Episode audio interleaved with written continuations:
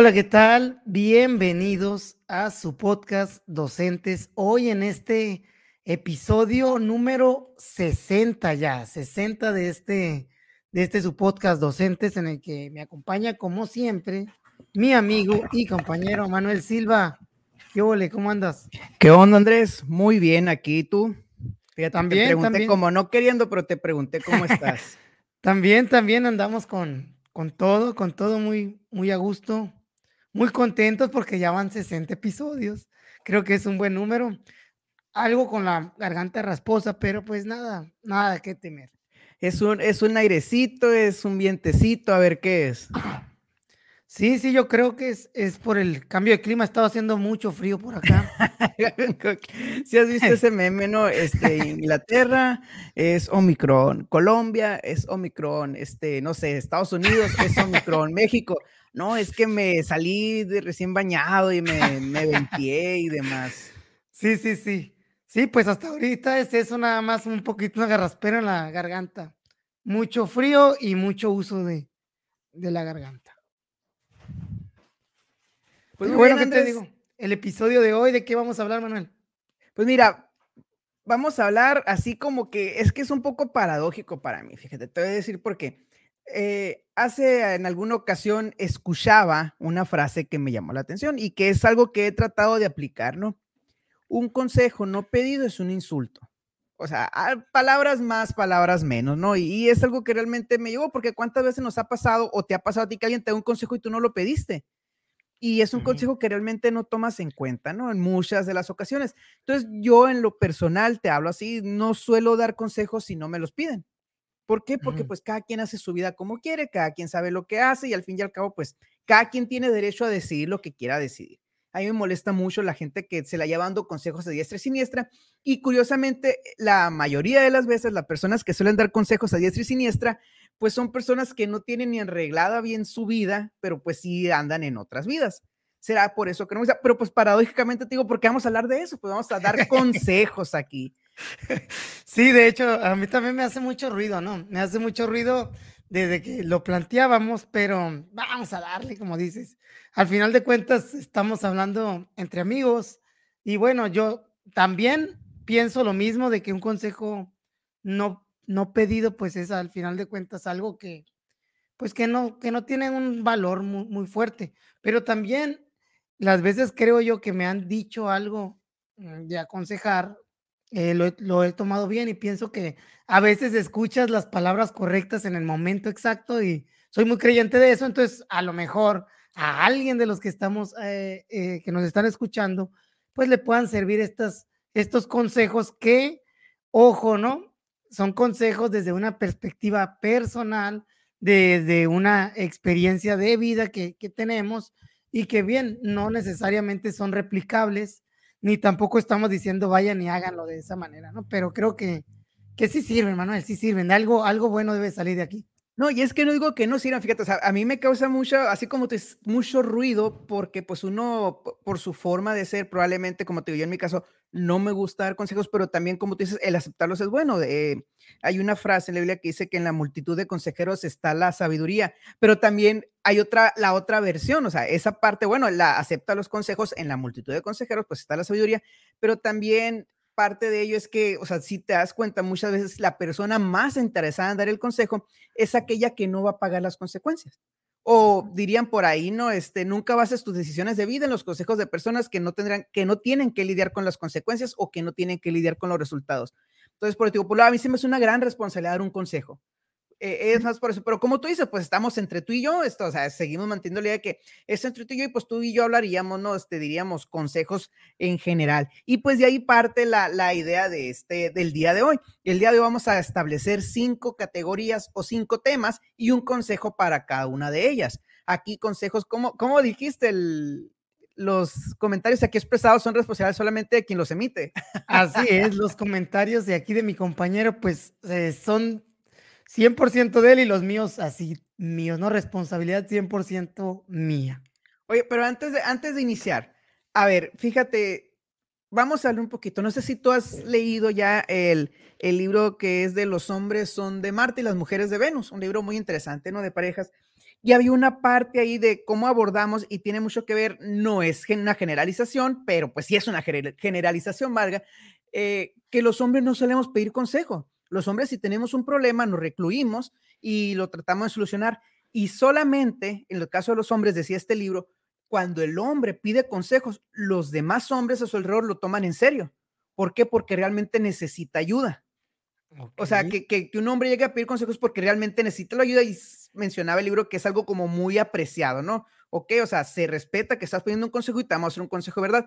Y en el caso de las mujeres, eh, menciona que cuando tienen un problema, todo mundo habla, todo mundo da consejos. O sea, porque es su forma de ellas ayudar, ¿no? Y por ahí va, me llamó mucho la atención esta cuestión. Y aquí va la pregunta, ¿tú eres de esos que piden consejos? Fíjate que viéndolo así muy bien, no, no, no me considero alguien que pida consejos, porque sí soy una persona que piensa mucho los pasos que va dando, ¿no? Y pienso mucho, eh, soy muy visionario en cuanto a lo que voy siguiendo.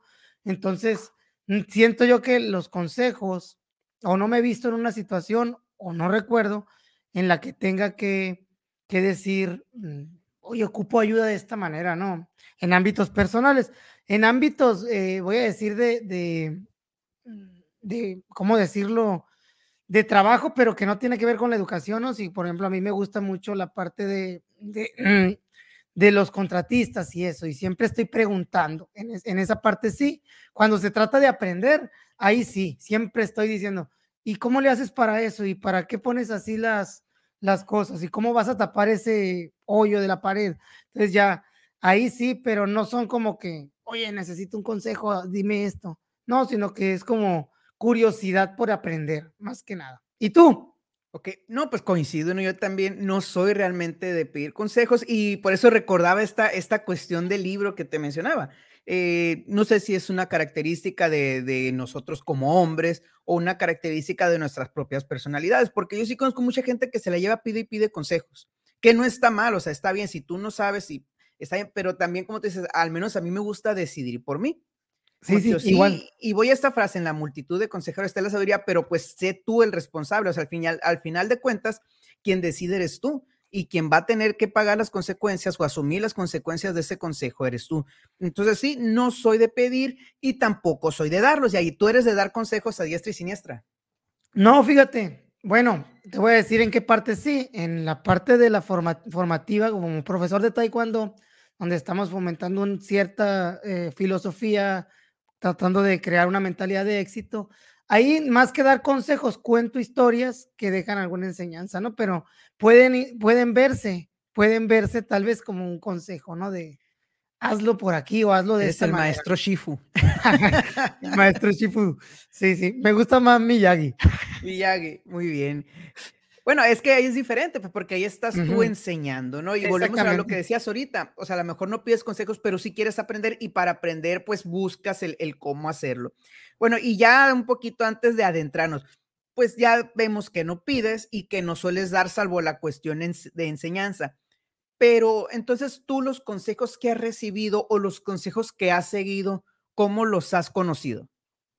En algunas, en muchos de ellos han sido también, que tienen mucho que ver con la formación de mi personalidad, por ejemplo, de mi, de mi maestro de Taekwondo, le mando un saludo al gran máster Lozoya, en los que, en los que él tampoco ha sido como que directamente el consejo, pero ella, él es una de las personas que, que yo sí me atrevo a, maestro, tengo esta situación, ¿cómo le hago? ¿Qué me recomienda? ¿No? Ahí yo creo que sí, ahí es donde he pedido y, y sí pues trato de, ser, eh, no quiero decir obediente porque no es así, ¿no? Sino que trato de, lo tomo mucho en cuenta, pues, para, para ciertas situaciones, específicamente más del taekwondo, ¿no? Es tu sensei. Es mi sensei, sí, o sea, es como mi mentor. Yo lo pudiera decir, si lo, si lo paso a, un ámbito ya más social y personal, es, es un mentor que, que, me encontré en mi vida y al que sigo, sigo sus pasos, sigo sus consejos.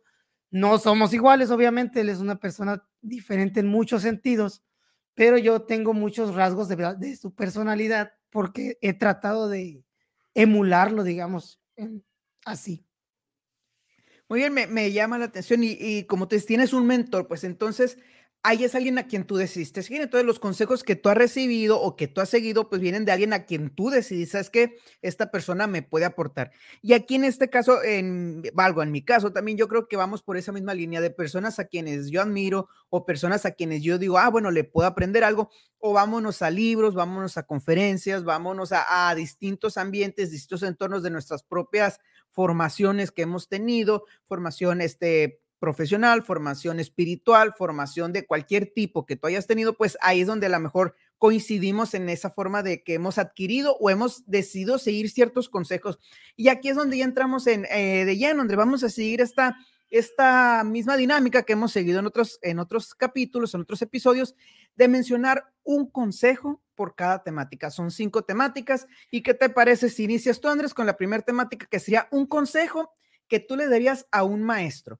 Muy bien. Antes de comenzar, Manuel, quiero invitar a toda la gente que nos escuche a que sigan esta dinámica y que sea interactiva, que nos pongan en los comentarios o en el chat eh, un consejo que ustedes le darían a un docente, independientemente de, vaya, de que sean docentes, no mm, pueden hacer un consejo y pues aquí podemos hacer de cierta manera una especie de, de línea en la que podamos, bueno, aprender todos, ¿no? Ahí la invitación. Y mi consejo es el siguiente, es para docentes, pero también aplica para todo, ¿no? Me gusta. A ver. Es, es, un, un consejo multifacético. A ver. Sería humildad ante todo. Creo yo que el docente y el maestro y las personas en general, pues deben de tener humildad eh, siempre. Más que nada, el docente lo pongo porque porque el, ser docente es, servir a los demás, es servir a los niños, es servir a los padres, es formar parte de un conjunto. Y la humildad yo creo que es una característica que te va a permitir que tu servicio, que tu educación, que tus enseñanzas sean de la mejor manera posible. Una persona humilde no es una persona carente, porque muchas veces se puede confundir la humildad con, con la carencia material y no tiene nada que ver. Al contrario, la humildad tiene que ver con una sencillez en el vivir, que tú vayas por la vida no creyéndote más que nadie, se respetando que todos somos iguales y eh, con, la, con la visión del aprendiz, digamos, de que puedes aprender de los niños, de los padres, de tus compañeros docentes, de tu directivo. Entonces, eh, creo yo que cuando un docente es humilde, mejora su práctica, mejora sus relaciones, y bueno, tiene una, una manera de, llevarla, llevarse la, vida en paz que, que, bueno, te evita muchísimos conflictos en donde chocan las ideas y demás, ¿no? Entonces, el consejo mío para los docentes sería humildad ante todos, ante todo. Muy bien, me gusta ante todo y ante todos, eh, me gusta más así. Muy bien, Andrés. Mira, el, este consejo, fíjate, son de esos que sí me dieron y que sí seguí. Eh, este me lo dieron en, creo que en mi segundo año de servicio y tenía mucho que ver por el contexto en el que estaba. Esta escuela era una escuela que es una escuela pública, por supuesto, pero es escuelas públicas que tienen ciertos aires de particulares. O sea, son niños que en algún momento en esa escuela iban, que estuvieron en particulares o que iban a estar en particulares, era un contexto socioeconómico un poquito elevado en comparación del resto de las escuelas. Entonces había una exigencia en cierto modo de los padres de familia, había mucha presión o exigencia por las calificaciones. Y me dijo una maestra, este, no, no sé cómo acotarte el consejo, pero bueno, o sea, cada vez que tú des las calificaciones, y era una de todas las entregas de calificaciones, ¿no? Las entregas de boletas llegaban mínimo por tiro por viaje cinco papás a preguntarme por qué su hijo había salido así. Entonces me dijo esa maestra, mira, mm, se te van a juntar, van a querer que en ese momento les digas, ¿sabes qué? Cítalos. Cítalos al día siguiente, cítalos en dos días y dile, mire señor, claro que sí, con mucho gusto, usted puede venir mañana a las 8 de la mañana o a las 7.50 o terminando la clase y con gusto yo le muestro el porqué de la calificación de su hijo y lo vemos a detalle y con calma. Perfecto. Ese consejo, más allá de que pues les enseñas al papá o a la mamá el porqué de la calificación, le quitas la idea en ese momento que trae de, híjole, mi hijo salió así, porque no, no te iban a reclamar por un 10, te iban a reclamar por un 8, o sea, por un 9 en ocasiones.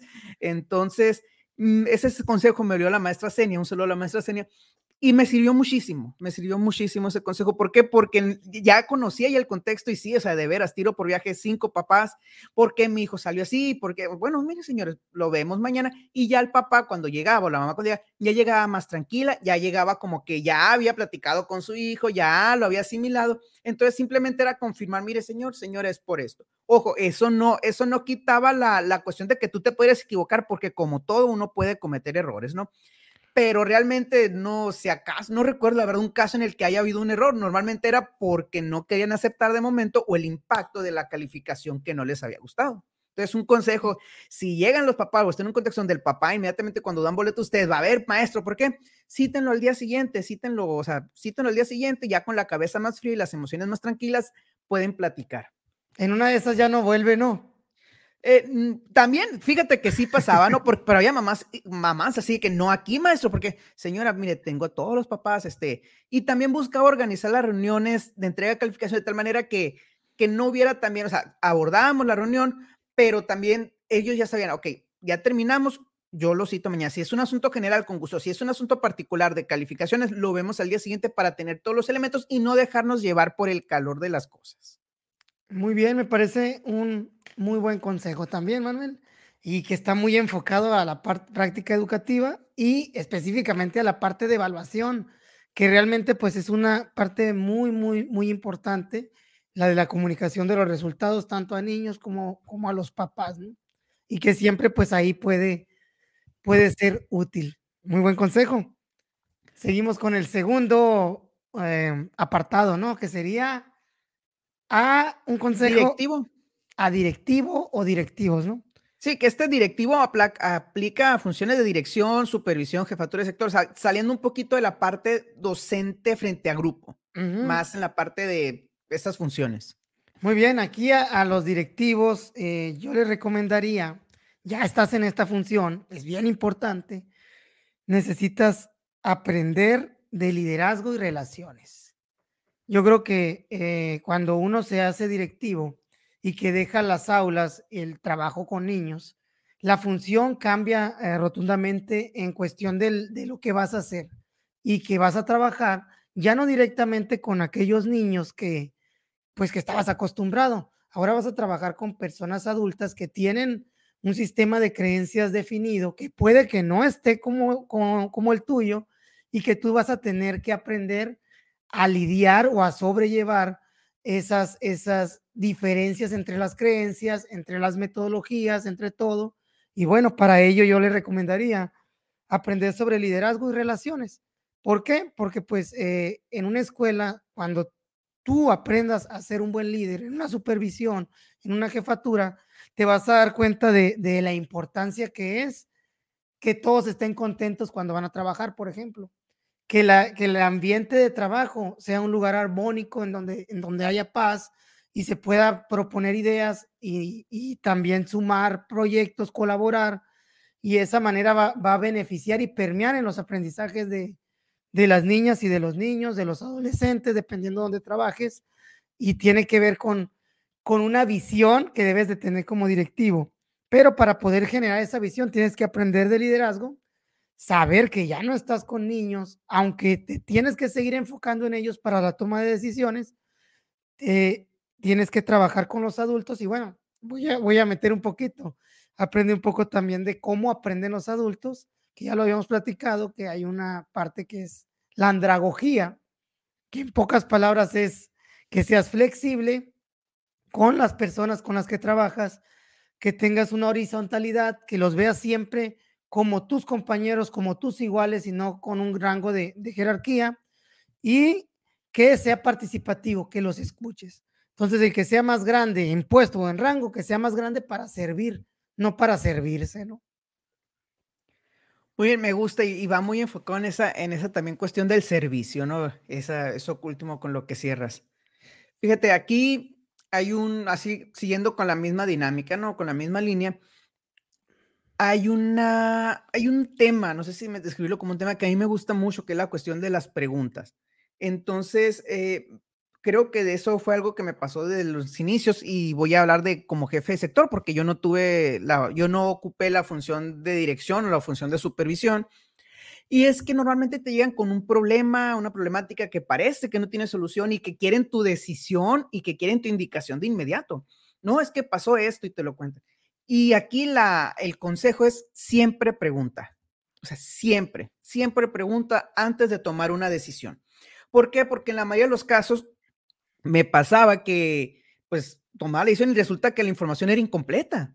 Entonces, este, cada, quien te cuenta su parto, te cuenta una parte parcial, vamos a decirlo, no a lo mejor de manera intencional en todas las ocasiones, pero el preguntar en muchas de las ocasiones, sí, hasta me quitó la, la decisión que tendría que tomar, porque, a ver, ¿y esto qué pasó? Ay, es que sí es cierto. Un ejemplo, ¿no? No, es que tenemos este problema. Bueno, y esta cuestión, y este detalle, y esto.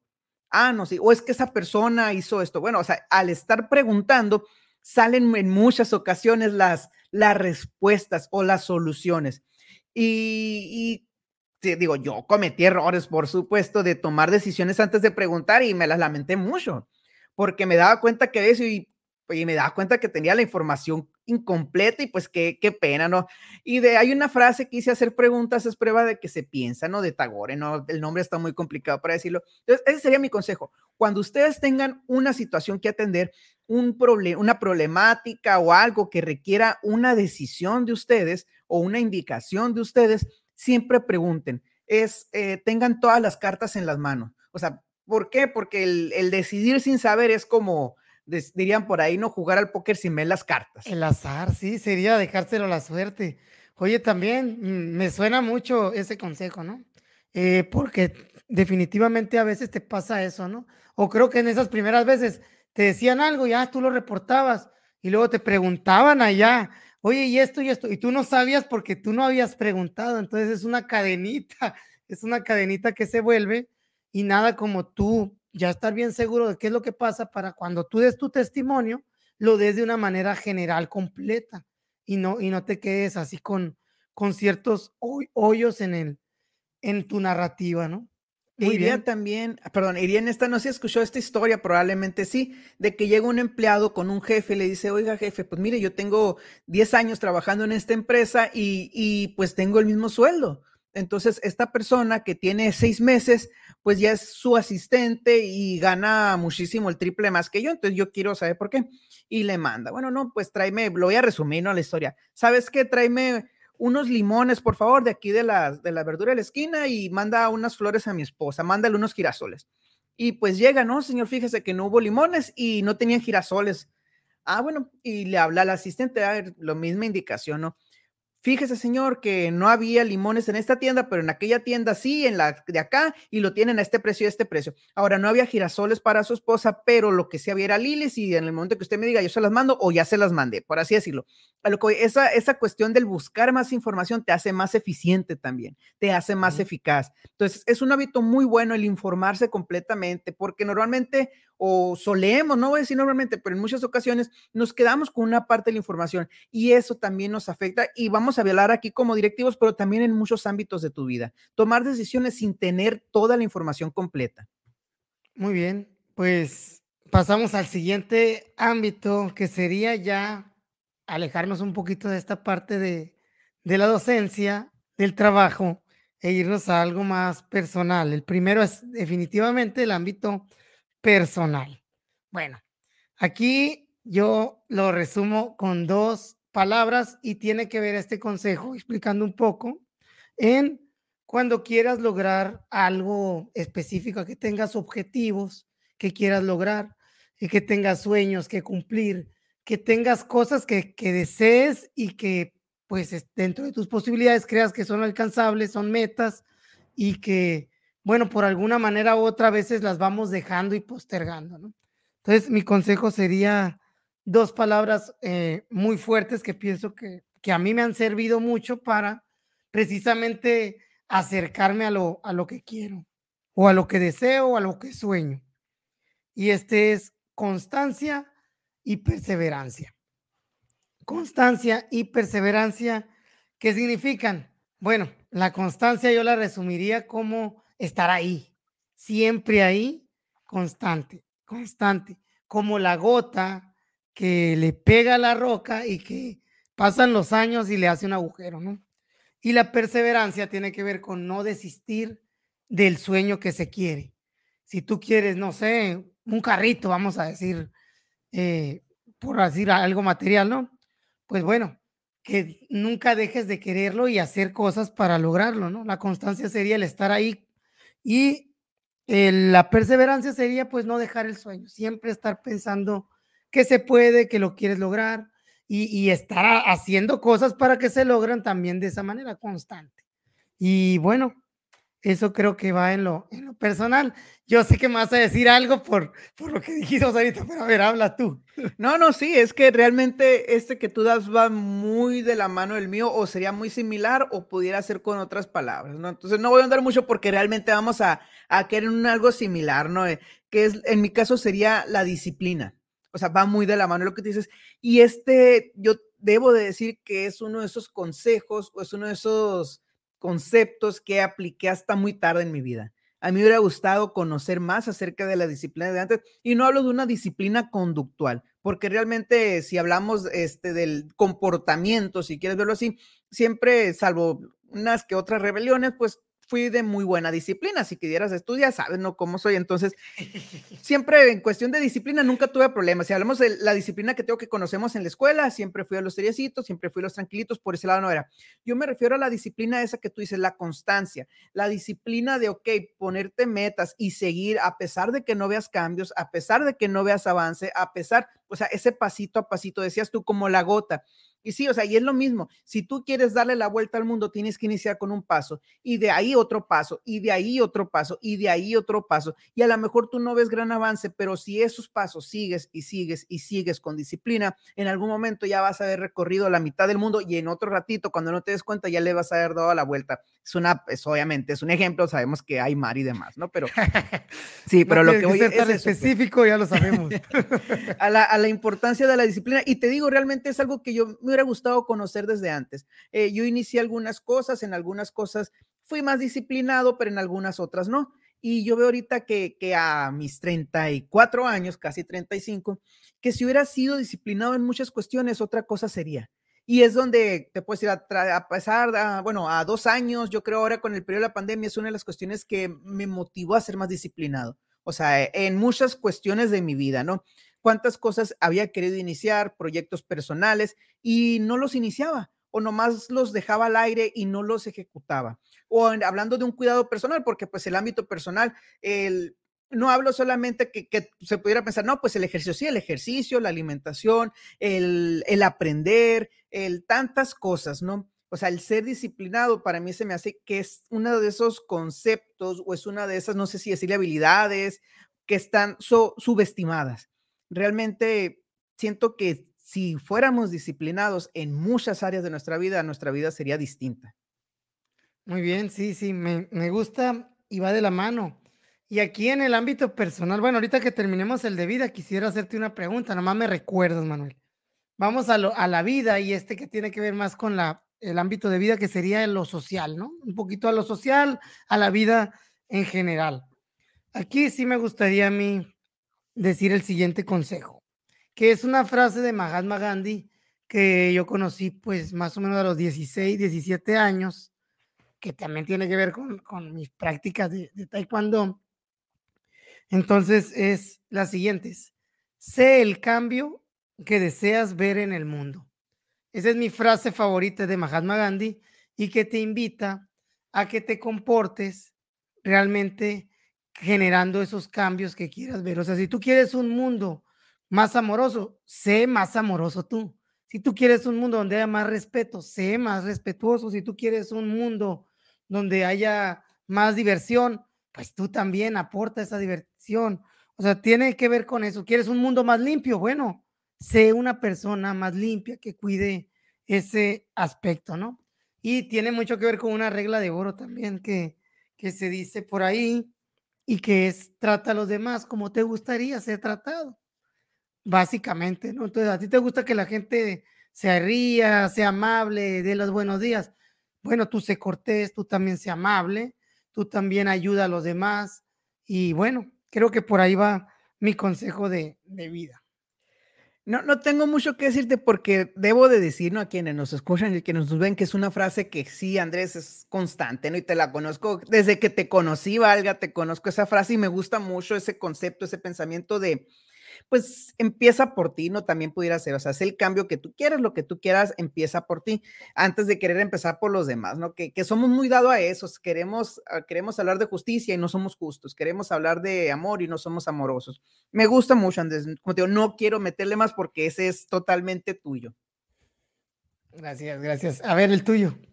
Pues este tú lo conoces, ¿no? Creo que, que eso, si pudiéramos decir algún consejo que nos represente tanto a Andrés como a mí, o alguna frase, o algún concepto, o una idea, serían estas dos, la de Andrés, el cambio que quiere hacer, y la mía, escoge tus batallas. Creo que es de los pocos consejos, fíjate, que he dado sin que me los pidan, y ese te lo di a ti. E, es de los pocos consejos que he dado sin que me lo pidan, y, y me gusta mucho. ¿Por qué? Porque es algo que yo tuve que aprender. Como te digo, o sea, disciplina conductual o esas cuestiones nunca tuve problema, ¿no? De comportamiento, pero sí tenía mis comportamientos de meterme en problemas, este, diokis. Sí, sí, problemas diokis. ya habrás conocido mis, sí le hemos platicado, no recuerdo, ¿no? Mis este, experiencias en la normal, de que al dirigente ahí del, del IFODES, encargado de todas las normales, le reclamé por el aula que teníamos. Funcionó, pero pues probablemente no fue la, la mejor manera de haberlo hecho y que de repente pues seguimos teniendo esos detalles. Entonces, ¿a qué? Silva. Mande. Yo no estoy de acuerdo. sí, pero o sea, es algo que escoge tus batallas. ¿Por qué? Porque cuando tú te enfrascas en una batalla, y que hablo por batalla, no me hablo pelearse a golpes, me, me refiero a esas cuestiones en las que tú levantas la voz, en las que tú te conformas, en las que tú alegas, en las que tú vas en contra de lo que se está diciendo, cuando es una constante y no tiene un fundamento y no tiene una razón y no va a generar nada, pues al final terminas desgastando tu fuerza, si lo quieres ver así, terminas diluyendo tu fuerza. ¿Por qué? Porque estás, estás, es como un ejército.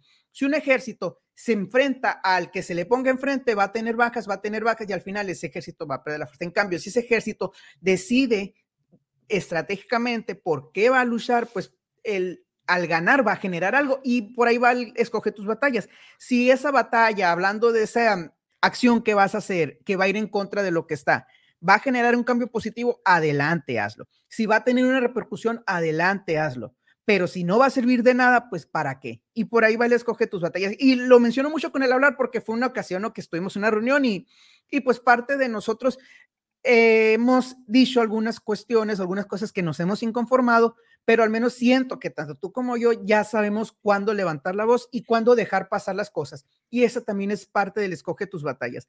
Hay cosas que tienes que dejarlas pasar y aplica en cualquier área de tu vida. Aplica en el área personal, en el área laboral, este, no te puedes ensalzar por cualquier cosa que te digan o no te puedes enojar por cualquier este comentario pasivo-agresivo que te digan. Hay estrategias para ello, pero pues hablo en, el contexto en el que estamos, ¿no? Porque recibimos muchos comentarios pasivo-agresivos, recibimos muchas críticas, pero también en el área de pareja. O sea, hay cosas que tú tienes que aprender a dejar pasar y hay cosas en las que tienes que hablar. Y para todo, ¿no? Como padre, o sea, yo siento que este consejo aplica para todo y es uno de mis favoritos porque cuando yo lo escuché, para mí me, me cambió. Porque te voy a decir, yo era realmente de esos que si se me metía alguien en el estacionamiento, me bajaba del carro. O sea, entonces, desde entonces y cambios que ha habido en mi vida, pues este, ya no, no. Ese consejo viene en el arte de la guerra de Sun Tzu, ¿verdad? ¿O no viene ahí? ¿No sabes? No me acuerdo, la verdad. He leído el arte de la guerra, pero te puedo decir, es un consejo, no me acuerdo si venía a escoger tus batallas. Viene la mejor batalla que no se, la mejor batalla es aquella que no se pelea. Ok. Luego, bueno, de tarea lo vamos a, buscar. Oye, y, y sí, específicamente eh, ese consejo, pues, eh, eh, gracias desde que me lo diste. Digo, no estoy, no, no, no lo he seguido tanto a veces, ¿no? Porque me ha fallado la, la prudencia, pero bueno, es parte de, ¿no? A veces se te llena la, el vasito y, explotas y eso es que pues tiene que uno aprender a, controlarse también. Y está, Sí, pero no, y aquí no significa, ay, no digas nada, no, es, es muy importante, o sea, por eso se escoge, no dice no pelees, hay cuestiones que es necesario pelear, o sea, en el sentido amplio de la palabra, para conseguir un beneficio. Sí, y ya me acordé lo que te iba a decir, o sea, tiene que ver, yo lo diría de otra manera cuando dices eh, que el desgaste que se tiene cuando estás tú de inconforme siempre, por ejemplo, ¿no? Eh, eh, se abarata, digamos, tu enojo. así como la risa también, si, si te ríes mucho, se abarata tu risa, si te ríes de cualquier cosa, entonces en esta parte de, de, los conflictos, y si vas a pelear uno, pues que sea, haz que sea algo caro, digamos, ¿no? Algo que valga la pena realmente para llevar a cabo ese, ese duelo o ese enfrentamiento. Me gusta, me gusta. Y aquí quisiera hacer un paréntesis, eh, Manuel, porque estamos en el ámbito personal y en el ámbito de vida. Quisiera ah, hacerte dos preguntas, así de, de, balazo, ¿no? Una, que este es más fácil de contestar. ¿Qué consejo le dirías, sea de vida o, de, o personal? Y ya lo dijiste ahorita, si yo hubiera aprendido antes, no se vale disciplina porque ya lo dijiste. ¿Qué consejo le darías al Manuel de hace 10 años, ¿no? Al Manuel que tenía, pues 25, ¿no? 24. Invierte en Bitcoin. bueno, suena bien. suena bien, ¿no? No, o sea, así como te digo, no lo tenía contemplado, pero pues no dejes de creer. O sea, sería eso, no dejes de creer porque muchas veces nos desanimamos por muchas cuestiones. Entonces, y eso yo creo que si en 10 años me preguntas, te seguiría diciendo lo mismo, no dejes de creer, no dejes de intentarlo. O sea que si tú le, si tú le dieras un consejo a tu, al Manuel de al cuarentón de Manuel de 44, le dirías lo mismo. No, yo siento que si en 10 años me, tuviera que dar un consejo sería eso. O sea, no dejes de intentarlo, no dejes de creer. Aparte que me dijiste que el de disciplina no, pues no. O sea, el de disciplina se me parece pasito a pasito. Y ya que el de Bitcoin, pues también hace 10 años invierte en Bitcoin. Ahorita, este, probablemente no estuviéramos aquí, ¿no? sí, probablemente no. No, muy bien, ese era, era como que el ejercicio, ¿no? Dije, mira a la cámara y dile al, al, al Manuel de la, del pasado y al del futuro. Pero era más, es más interesante lo del futuro, ¿eh? Porque pues es pensar en alguien que no está aquí, ¿no? Y es algo bien difícil, apenas podemos vivir, pensar en los que tenemos cercas. Entonces, eh, yo sí he llegado a decir esta frase, cuando hago algo que es una tontería de, en este tiempo, digo, es problema del Andrés del mañana, dice. Sí, pues que el Andrés del mañana lo resuelva y ahorita yo voy a hacer lo que tenga que hacer, ¿no? Pero bueno, vamos a. Bueno, cerramos con, el de padres. Sale, vamos por, por, por el de padres. Bueno, este lo escribí en una bonita frase que sale del más ronco pecho que tengo ahora y garganta, ¿no? Como papá, creo que un consejo para todos los padres, y me lo doy a mí mismo también, es vuelve a ser niño, juega, pero no te olvides que estás educando.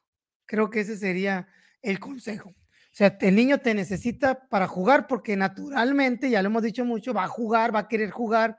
Y es un lapso tan pequeño de tiempo que, que se es niño que como papá tienes que aprovecharlo y tienes que jugar con él, tienes que dedicarle el tiempo, escucharlo hablar, jugar, eh, eh, no sé, de todo lo que se pueda hacer, aprender, pero que no se te olvide nunca que tú eres el responsable, lo hemos dicho, de la educación de ese niño y que lo tienes que formar fuerte, tienes que darle buenas raíces para que no se, no se doble en el camino, buenas bases en valores, en virtudes, y va a haber veces que no va a ser divertido, ¿no? Va a haber veces que vas a tener que ponerte duro para, porque tendrás que enseñarle cosas que no se deben hacer como lastimar a la gente, o sea, se, tienes que ser honrado, que no, que no robe, y ese tipo de cuestiones que, que te marcan en la vida y que cuando seas niño no se entienden, pero tú como papá sí las entiendes y tienes que irlas, irlas eh,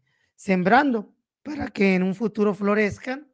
Y bueno, cuando seas adulto sí se entienden, ¿no? Yo ahorita puedo decir gracias a mi mamá, gracias a mi papá por esa formación que me dieron, porque siempre me cobijaron en lo material, pero también en lo espiritual, también en el amor, también en el cariño, también en la atención, aunque pues esa sí fue poquita, voy a decir, pero, pero, pero, pero en todo, o sea, y se entiende que el papá hace lo mejor por el hijo, pero no, no por eso no se va a equivocar, al final de cuentas somos personas y la, la intención es dejar los menos traumas posibles, Manuel.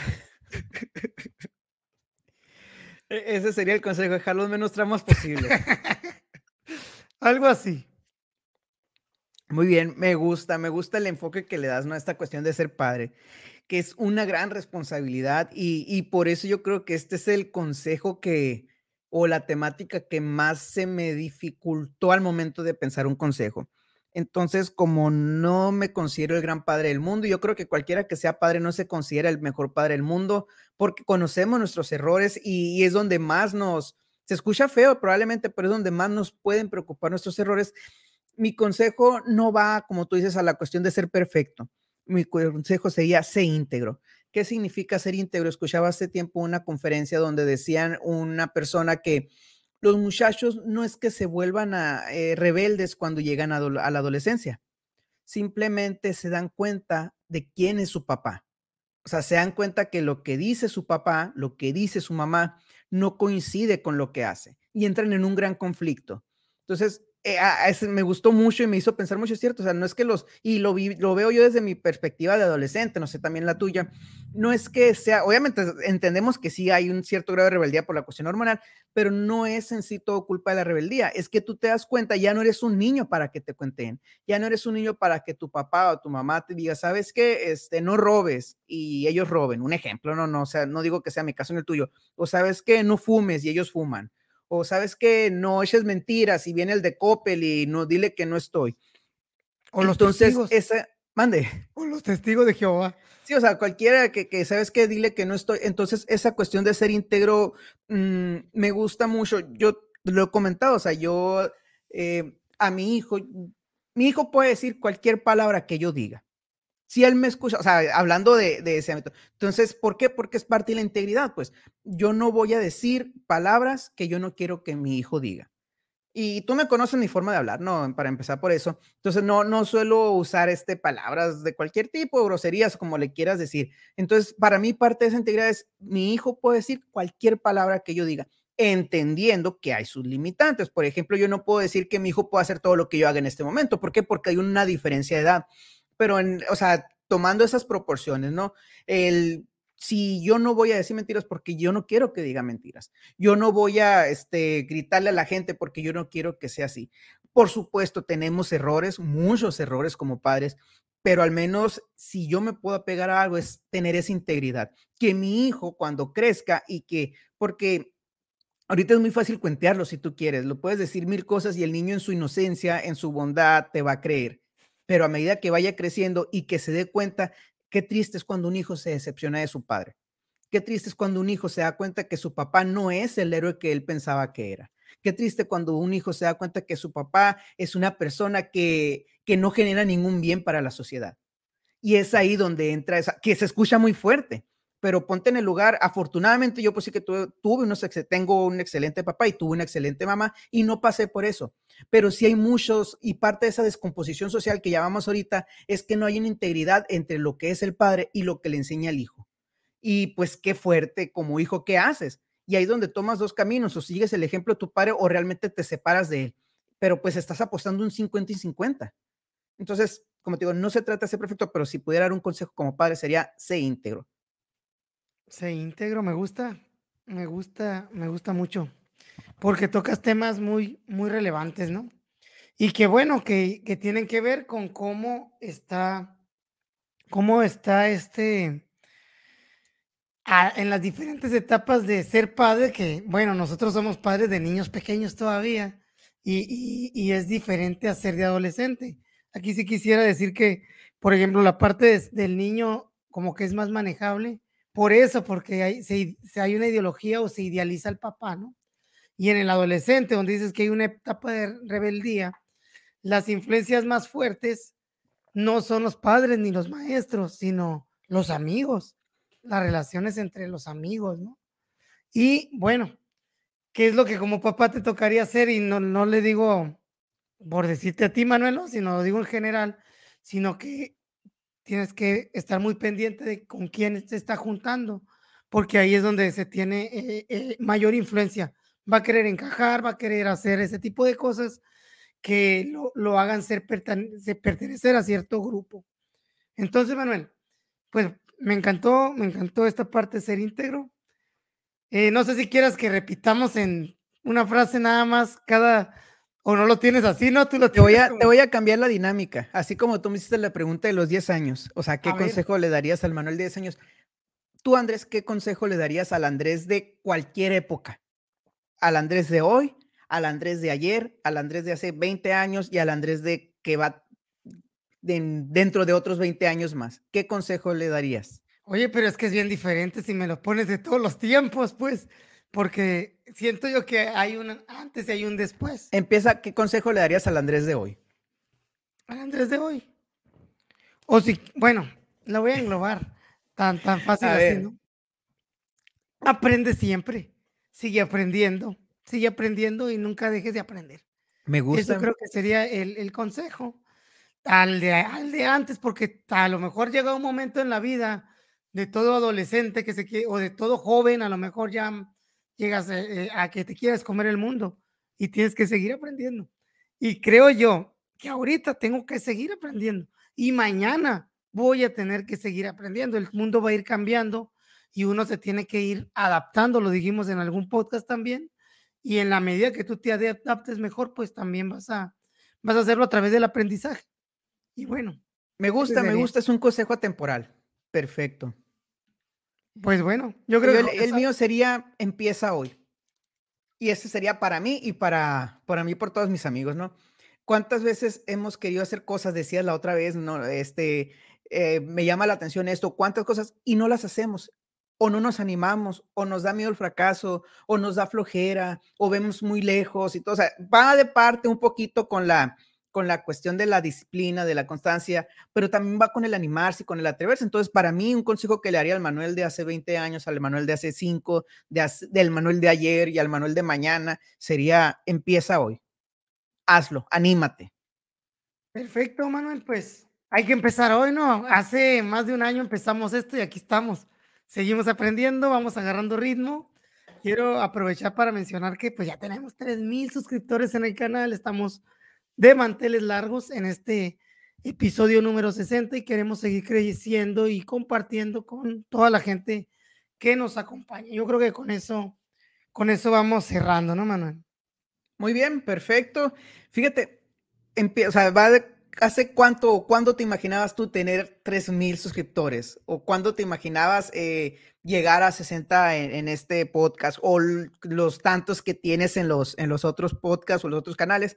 Pues es muy fácil ver atrás y decir, ay, estoy ahorita aquí, pero en ese momento no era lo mismo. O sea, en ese momento cuando te animaste a dar el paso, cuando decidiste iniciar o cuando decidiste seguir a pesar de las cero vistas, las poca vistas, eh, las, los tropiezos que pudiste haber tenido, eh, los desánimos, tantas cosas y estar aquí, ¿no? Sí, sí, sí. Pues, ¿qué te digo, no? Es un camino sinuoso, no es una línea recta, hay subidas y hay bajadas pero bueno, cuando las cosas se hacen con amor, con gusto, pues se mantiene uno motivado y, contento. Y bueno, Manuel, tú has sido parte fundamental de esto. Me, me ha alegrado que hayas, eh, me hayas seguido el paso, ¿no? Y hayamos eh, acordado. Y bueno, vamos por muchos más. Eh, muchas gracias, amigo. No, no, al contrario ti, ya lo hemos platicado, no, pero realmente yo nunca hubiera aceptado, no tenía intención, no me gusta mucho el, el ser, como se dice, muy, este, el aparecer ni nada, pero pues el, animarme, no, sobres, órale, y, y a ver qué se puede aprender. Y pues aquí estamos, Andrés, disfrutando mucho y pues apoyando, ya sabes. Bueno, ya para finalizar, solamente recordarles nuestras redes sociales ahí. Profe Andrés Morales en Facebook, Andrés Morales 1 en YouTube. Y pues nos vemos en un próximo episodio.